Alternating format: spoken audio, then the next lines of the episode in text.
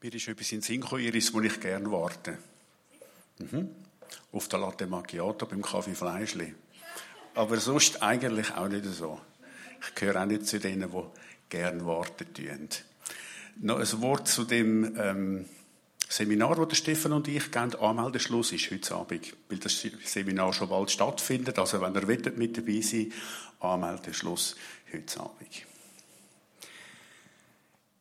Habakkuk, Kapitel 2, das kleine Prophetenbuch aus dem Alten Testament. Es geht ums Warten. Warten, dunkt es mir, das ist eine Fähigkeit, die uns abhanden gekommen ist. Unsere Großväter und unsere Großmütter, die haben noch gewusst, was Warten heisst. Warten, bis Grippe abklingt, weil nicht unbedingt Medikamente hast gehabt, hast können Warten, bis es so die Weihnacht eine Schocke gegeben hat oder eine Orange, hat mir mein Vater erzählt. Er war schon sehr zufrieden, wenn es eine Schocke gegeben hat. Einfach warten, noch früher warten, bis das Licht am Tag kommt, weil kein elektrisches Licht hast. Schon frühere Generationen, die sind sich gewöhnt zu warten. Warten ist mühsam, aber Warten kann sehr kreativ sein. 1665 ist in London Pest ausgebrochen. Ähm, Fast ganz England ist zwei Jahre in den Lockdown gegangen. Hat es also schon damals gegeben, Lockdowns. Ähm, die Universität Cambridge hat zwei Jahre Tür zugemacht. Und der Isaac Newton, der spätere weltberühmte Wissenschaftler, der damals ein Student war, ist in die nordenglische Provinz zu den Eltern heim und hat dort in aller Ruhe seine Studie vorgesetzt. Und er hat viel, viel Zeit gehabt zum Warten. Und wo er dort so im Garten sitzt von seinen Eltern, sieht er, und das ist die berühmte Apfel-Episode, die ihr vielleicht auch schon gehört habt, er sieht, wie ein Äpfel vom Baum am Boden geht. Und weil er viel Zeit hat beim Warten, fragt er sich, warum geht der Äpfel direkt Richtung Erdmittelpunkt? Warum geht der Äpfel nicht auf die Seite? Oder auf die Seite? Wissenschaftler, die wollen das herausfinden. Und das bringt ihn auf den Gedanken von der universalen Schwerkraft. Und er begreift, die gleiche Kraft, wo der Öpfel fallen lässt, lässt Planeten kreisen. Und das ist grundlegend geworden für die Mathematik und für die Naturwissenschaft, die berühmte Öpfel-Episode. Das hat er gehabt, und er Zeit hatte zum Warten und sich ganz kreative Gedanken machen können Wir kennen alle Situationen vom Warten. Wir warten auf eine Diagnose. Wir warten vielleicht auf einen besseren Job. Wir warten auf einen Partner. Warten kann schwierig sein, aber warten kann eben auch kreativ sein. Warten kann ein Segen sein in unserem Leben. Warten kann sogar unseren Glauben stärken. Und noch mehr, wie man es in dem Lied gesungen hat, im Warten liegt Kraft. Wenn wir im Warten konstruktiv sein können und unsere Seele und unseren Geist auf unseren Gott ausrichten, kann Warten Kraft sein für unser Leben.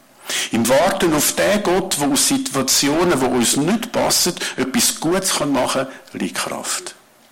Habakkuk Kapitel 2 hat zudem viel zu sagen. Wir haben am letzten Sonntag gesehen, der Habakkuk klagt. Im Kapitel 1, der Habakkuk klagt vor Gott und er hat viel Grund zum Klagen.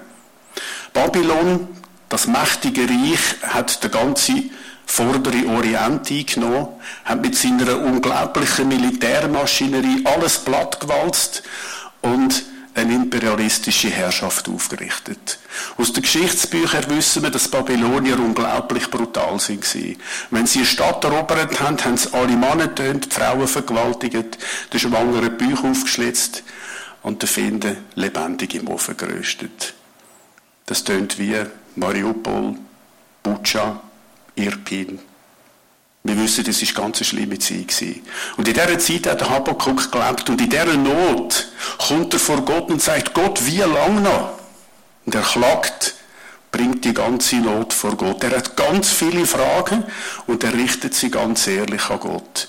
Wir sind am letzten Sonntag ermutigt worden zu klagen. Und wir haben Gewissheit mit auf den Weg bekommen, dass unser Klagen vor Gott willkommen ist. Heute gehen wir in Habakkuk Kapitel 2 und sehen, nachdem der Habakkuk geklagt hat, wartet er. Er wartet auf Antwort. Wir lesen das ganze Kapitel 2 aus dem Prophet Habakkuk und es in seiner ganzen Wucht einfach einmal auf uns wirken.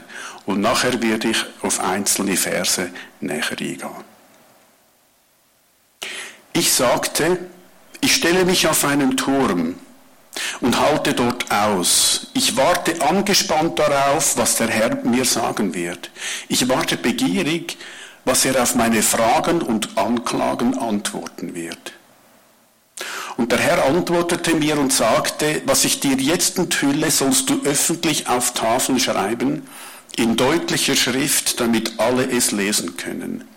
Was ich da ankündige, wird erst zur vorbestimmten Zeit eintreffen. Die Botschaft spricht vom Ende und täuscht nicht. Wenn das Angekündigte sich verzögert, dann warte darauf. Es wird bestimmt eintreffen und nicht ausbleiben. Schreib also, wer falsch und unredlich ist, geht zugrunde. Der Gerechte aber wird aus Glauben leben. Deshalb wird der prahlerische Räuber, der anmaßende Kraftprotz, das ist Babylon, sein Ziel nicht erreichen. Mag er seinen Rachen aufreißen wie die Totenwelt und so unersättlich sein wie der Tod, mag er auch ein Volk nach dem anderen verschlingen. Alle diese Völker werden ein Spottlied über den Unterdrücker anstimmen und ihn mit spitzen Worten verhöhnen. Sie werden sagen, Tod und Verderben über dich, weil du fremdes Eigentum bei dir aufhäufst. Wie lange willst du es noch so treiben? Völker behandelst du, als wären sie deine Schuldner. Aber ganz plötzlich werden die Ausgebeuteten aufstehen und dir mit gleicher Münze heimzahlen. Der Räuber wird ausgeraubt. Wie du die Völker geplündert hast, so werden die Völker dann dich ausplündern und du wirst bestraft für die Blut- und Schreckensherrschaft, die du in allen Städten und Ländern ausgeübt hast. Tod und Verderben über dich, weil du mit unredlichen Mitteln deinen Besitz vermehrst. Das bringt dir und deinen Nachkommen kein Glück. Du legst dir ein unzugängliches Nest an wie der Adler und meinst, du seist sicher vor jedem Zugriff.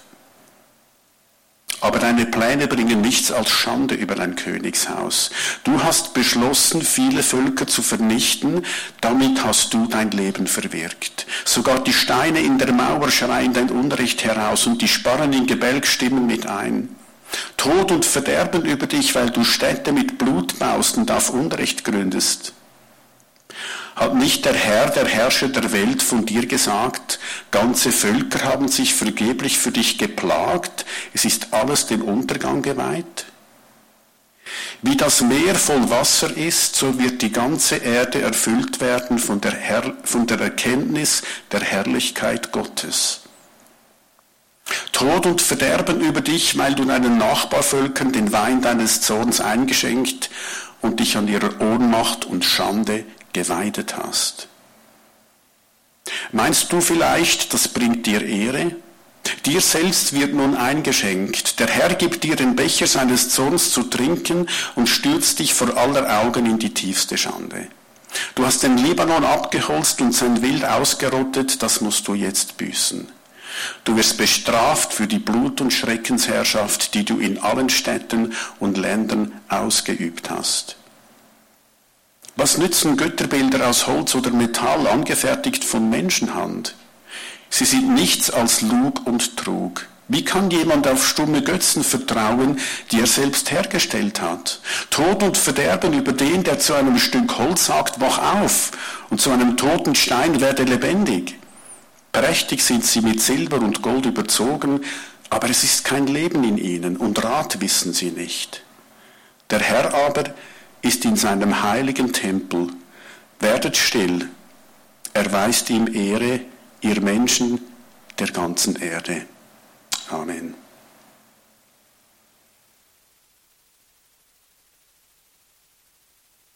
Der Habakkuk hat eine ganz erstaunliche Fähigkeit, er kann warten. Wir alle wissen, warten, das fällt uns schwer.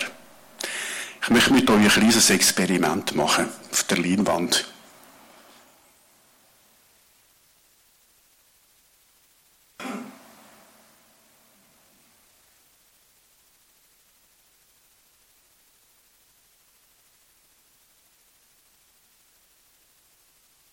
Ziemlich lang gewesen, oder? Zwölf Sekunden können unglaublich lang sein, wenn wir warten müssen, bis es weitergeht. Wir leben in einer mobilen Gesellschaft und für eine mobile Gesellschaft ist das mit dem Warten ganz besonders schwierig. Ich habe ein Beispiel gelesen. Der Flughafen Houston hat Probleme gehabt mit unzufriedenen Kunden, weil sie bei der Gepäckausgabe lang warten und weil sie sich haben verbessern als Flughafen, haben sie das System ähm, ein bisschen getrimmt und haben die Wartezeit bei der Gepäckausgabe auf acht Minuten oben abgebracht. Das Problem, die Leute sind immer noch unzufrieden gewesen. Und wo sie gewusst haben, jetzt können wir am System nicht mehr schrauben, sind zu einer sehr kreativen Idee gekommen. Sie haben Gepäckausgabe weiter weg vom Terminal verleiht, so dass die Leute sechs Minuten haben müssen laufen und nur noch zwei Minuten warten. Und alle sind zufrieden gewesen. Wenn wir lernen zu warten, dann kann Glauben wachsen. Wenn wir in der Verbindung mit Gott bleiben, im Warten, kann aus dem Warten sogar Kraft werden. Beim Habakkuk sehen wir, was innerlich passiert, wenn wir wartet. Ich sagte, ich stelle mich auf einen Turm und halte dort aus. Er ist also darauf eingestellt, dass das mit dem Warten nicht einfach ist. Ich warte angespannt darauf, was der Herr mir sagen wird. Ich warte begierig, was er auf meine Fragen und Anklagen antworten wird. Der Habakkuk stellt sich darauf ein, dass Warten nicht einfach ist. Ich stelle mich auf den Turm. Er sagt, ich bin wie ein Wächter in dieser inneren Einstellung und warte auf Gott. Wie einer, der wartet, bis der Morgen kommt und bis der Morgen kommt und die Nacht vorbeigeht, kann es unglaublich lang gehen. Wir wissen nicht, wie lange das der Habakkuk gewartet hat. Vielleicht ein paar Tage, ein paar Wochen, ein paar Monate. Vielleicht sind es Jahre gewesen, wir wissen es nicht. Wenn wir warten, passiert etwas Interessantes an uns. Am Anfang denken wir oft, ich brauche eine Antwort. Und zwar möglichst sofort. Und mit der Zeit merken wir, vielleicht tut Gott etwas anderes, als das ich erhoffe und von ihm erbitte. Du wirst ein Hörender auf Gott, weil du nach seiner Weisung verlangst. Du achtest auf Gedanken, wo Gott dir gibt, oder auf Zeichen, wo Gott dir schenkt. Und so bist du in einer konstruktiven Haltung vom Warten. Du streckst dich aus nach dem Himmel und bist in der Verbindung mit Gott. Warten ist in der Regel eine Zeit voller Fragen. Warten ist nicht das gleiche wie Stillstand. Das finde ich ganz wichtig für unseren Glauben. Warten ist nicht das gleiche wie Stillstand. Sondern im Warten passiert etwas an uns. Wir werden offen für Gottes Weg. Ich habe vor zehn Jahren eine intensive Zeit vom Warten, weil es mir gesundheitlich überhaupt nicht gut gegangen ist. Ich habe meine Arbeitsfähigkeit verloren und bin in ein völlig neues Leben, das ich nie wollte, kaputt katapultiert worden. Und in dieser Zeit habe ich lang einfach müssen warten. Und was mir geholfen hat, ist, ich habe meine Gedanken anfangen aufschreiben. Ich habe diese Woche mein altes Notizbuch genommen, das ich vor zehn Jahren äh, geschrieben habe, und ein bisschen reingeschaut, wie ist man dort gegangen mit Warten. Ich möchte euch ein paar Passagen vorlesen. 14. Oktober 2012. Ich habe den Eindruck, dass eine Zeit des Wartens anbricht. Und unter diesem Eindruck habe ich fast alle meine Aufgaben abgegeben. Ich erinnere mich, dass das sehr schwierig war, Referat, Predigten, Arbeit als Dozent, alles abgeben. Nicht gewusst, ob ich die Fächer wieder rüberkomme, die ich abgeben muss, einfach warten. Und dann ist ein Gedanke drin gekommen, wo ich am Anfang gar nicht hatte. Eine Zeit des Entdeckens könnte vor mir liegen. Vielleicht wirkt Gott durch dieses Leid einen neuen Charakter. Neue Aufgaben könnten sich daraus ergeben, die ich noch nicht sehe. Vielleicht lerne ich meinen Gott auf noch tiefere Weise kennen, Vielleicht wachse ich in der Erkenntnis und kann damit anderen zum Segen werden. Jedenfalls wünsche ich mir das. Zu etwas Neuem, Tiefen, Segensreichen, im Leiden und der Ohnmacht heranreifen. Gott, wie ist das schwierig. Aber weil du gütig bist, weil du dich bitten lässt, weil du aus den Bruchstücken meines Lebens etwas Schönes machen kannst, darum hat diese Situation etwas Verheißungsvolles und Tröstendes an sich. Wenn ich das im Rückblick so reflektiere, merke ich, ich habe viele Fragen gehabt, aber ich habe gemerkt, auch Gott fängt an, Gedanken in mich zu pflanzen, die ich am Anfang noch nicht hatte und wo mir wieder Wege in die Zukunft gewiesen haben. 26. Oktober 2012, mein 47. Geburtstag. Keinen Schritt weiter als an meinem 44. Doch mein Glaube ist noch da durch Gottes Gnade. Ich muss jetzt lernen zu warten, aber nicht im Sinne einer Strafe, die abgesessen werden muss. Warten im Vertrauen, dass Gott alles das gebraucht und er Werke vorbereitet. Ich habe recht lang mit dem Warten gerungen. Am 4. November habe ich geschrieben, warten. Ich weiß nicht, ob ich das lieben oder hassen soll. Warten heißt hoffen und vertrauen, hoffen, dass bessere Zeiten kommen, vertrauen, dass Gott diese Zeit nicht nutzlos über mich ergehen lassen wird. Ich habe die Überzeugung gewonnen, dass Warten nicht nutzlos ist. Ich glaube, Gott hat viel Verständnis für uns, wenn es uns im Warten nicht gut geht. Aber ich glaube, dass das wie einen Raum schafft, dass Gott kann zu uns reden. Warten ist nicht nutzlos, weil im Losen auf Gott üben wir unsere Geduld. Und in der Bibel steht, Geduld bewirkt Bewährung. Bewährung bewirkt Hoffnung und Hoffnung enttäuscht nicht. Im Warten kann ein Charakter geformt werden und Charakter ist das, was Gott ganz stark braucht. Im Warten liegt eine Kraft, die uns verändern kann. Ich bin jetzt nicht begeistert vom Warten, aber ihr merkt, weil ich selber das Warten kenne, so wie ihr auch, versuche ich aus dem Habakkuk und aus den Erfahrungen mit Gott rauszunehmen, was ist denn Gutes da drin?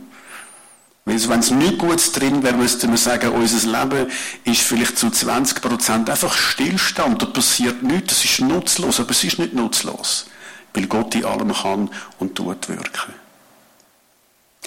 Und dann kommt der Habakkuk Antwort über. Wer falsch und unredlich ist, geht zugrunde. Der Gerechte aber wird aus Glauben leben. Deshalb wird der prahlerische Räuber, der anmaßende Kraftprotz, der sein Ziel nicht erreichen, mag er seinen Rachen aufreißen wie die Totenwelt und so unersättlich sein wie der Tod, mag er auch ein Volk nach dem anderen verschlingen. Das ist die Situation beim Habakkuk das böse Babylon, wo sich alles bemächtigt, wo sich meinen Weg stellt. Und Gott sagt, der Kraftprozess wird gestoppt, und zwar von mir. Ich werde Babylonier zur Rechenschaft ziehen. Und er sagt mit dem am Habakkuk, vertraue mir, dass ich Kontrolle habe über das Weltgeschehen. Und dann kommt dann die ganz persönliche Antwort über, der Gerechte wird aus Glauben leben. Der Satz hat die Reformation ausgelöst. Das Wertvollste, was ich habe in meinem Leben, ist mein Glaube. Der Glaube, dass Gott wirkt, auch wenn ich es nicht sehe. Der Glaube, dass es mein Gott gut mit mir weint, auch wenn Gründe, warum sich eine Antwort verzögert, mir nicht einsichtig sind. Wenn ich das glaube, dann habe ich Halt. Dann habe ich Boden in meinem Leben, auch wenn ich warten muss. Der Habakkuk, der erlebt das. Er erlebt das ganz konkret. Wie gesagt, über einen Tag oder Wochen, Monate oder Jahre hat müssen warten. Wir wissen es nicht. Oft liegen zwischen den Kapiteln in der Bibel ganz lange Zeiten. Zeiten vom scheinbaren Stillstand, aber wo Gott am Wirken ist. Der Habakkuk erlebt, wie sein Glaube gestärkt wird. Wir sehen das, wenn wir ins Kapitel 3 gehen. Und ich nehme jetzt zwei Vers greifen vor vom nächsten Sonntag.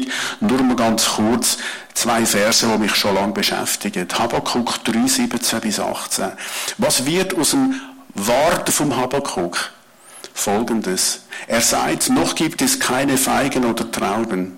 Noch sind keine Oliven zu ernten, noch wächst kein Korn auf unseren Feldern, und die Schafhürden und Viehställe stehen leer. Und doch kann ich jubeln, weil der Herr mir hilft. Was er zusagt, erfüllt mich mit Freude. der Mann hat etwas erlebt. Wenn wir durch das Buch gehen, merken wir, da passiert etwas im Habakkuk. Im Kapitel 1 klagt er ganz offen und ehrlich vor Gott. Im Kapitel 2 wartet er geduldig. Und im Kapitel 3 jubelt er. Obwohl die Zusage, die Gott gibt, zu diesem Zeitpunkt noch nicht einmal eingetroffen ist. Ich habe keine Oliven ernten, der Lohn ist noch nicht gekommen. Auf den Feldern hat es kein Korn, mein Bankkonto ist leer. Die Schafhürden sind leer, meine Gesundheit ist flöten, was immer. Und doch jubelt der Habakkuk. Im Warten hat er Gewissheit gewonnen, Gott haltet, was er verspricht. Und darum haben wir so eine hoffnungsvolle Note am Ende von dem Buch. Und die hoffnungsvolle Note, die bricht schon mal durch an einem Stelle im zweiten Kapitel. Dort heißt es, wir haben das gelesen, wie das Meer voll Wasser ist, so wird die ganze Erde erfüllt werden von der Erkenntnis der Herrlichkeit Gottes. Wenn ihr den Text anschaut, dann merkt ihr, der Text passt eigentlich gar nicht in den, in den Abschnitt hinein. Der ist, ist wie ein Gedanke, der wie, wie reingeschoben ist. Da ist die Rede vom Babel, vom Zerstörer, sogar die Steine schreien ins Unrecht raus. Das ist die Wirklichkeit. Die Erde ist voll von Gewalt und Unrecht. Und plötzlich, ganz unvermittelt, bricht Hoffnung durch, wie das Meer voll Wasser ist, so wird die ganze Erde erfüllt werden von der Erkenntnis der Herrlichkeit Gottes. Jetzt ist plötzlich Hoffnung da. Ganz plötzlich ist sie da, mitten im Warten. Der Habakkuk weiss, Gott hat das letzte Wort. Es kommt gut. Es kommt gut, aber nicht für die, die Böses tun. Sondern für die, die glauben, weil der Gerechte, der wird aus Glauben leben. Und mit dem Glauben lebst du gut, auch wenn das Leben schwierig ist. Der Habakkuk ist ein Mann, der mich ermutigt, ehrlich zu sein wo mich ermutigen, Warten nicht als Stillstand anzuschauen und wo mir zeigen, in schwierigsten Situationen ist es möglich, im Glauben stark zu werden, auch wenn die Situation schwierig bleibt. Und wenn das der Habakkuk können, kann es jeder von uns. Das Habakkuk können, kann jeder von uns. Weil der Gott, der ihm begegnet ist, ist auch unser Gott. Ich bin dankbar für sehr zuversichtliche Sätze und Zusagen in der Bibel und schließe mit einer, gehe jetzt über den Habakkuk raus, aus dem Buch Jesaja. Jesaja 40, 29 bis 31. Mit dem werden wir abschließen. Er gibt dem Müden Kraft und Stärke genug dem Unvermögenden. Jünglinge werden müde und matt und Männer straucheln und fallen.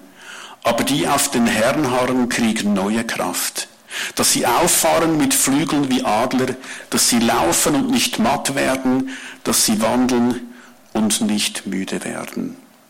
Ich finde das eine unglaublich ermutigende Zusage. Gott weiß, dass wir oft müde sind. Gott weiß, wenn wir nicht mehr weiter mögen, und er behaltet den Überblick. Und er sagt, die, die auf mich harren, wie der Habakkuk, die in der Verbindung mit Gott bleiben, die in dieser lebendigen Beziehung stehen und hoffen und warten, sie gewinnen Kraft, sie kriegen neue Kraft. Sie auffahren mit Flügeln wie Adler. Spricht dir das zu heute Morgen in deine Situation? Und wir wollen das mit dem Lied, wo wir im Worship-Teil schon gesungen haben, nochmal bekräftigen. Im Harren auf Gott liegt Kraft. Und ich lade euch ein, das zu singen. Stehen wir doch auf, wenn ihr mögt, und singen das auch zu unserer eigenen Seele. Hey, im Harren auf Gott liegt Kraft. Singen wir das, bekennen wir das, und ich wünsche euch, dass das euch in eurem Glauben stärkt und euch heute Morgen gut tut.